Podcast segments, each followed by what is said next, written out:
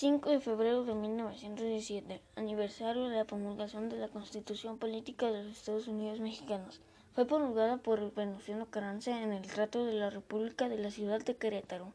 El Congreso Constituyente reunido en esta ciudad el 1 de diciembre de 1916, en virtud del decreto de la convocatoria del 19 de diciembre y septiembre del mismo año expedido por la primera jefatura de conformidad con lo prevenido en el artículo 4 de las modificaciones, se realizará un decreto que se había pospuesto un 12 de diciembre de 1914 a efectuar en la ciudad de Veracruz, adicionando el ya existente plan de Guadalupe del, del 23 de marzo de 1913.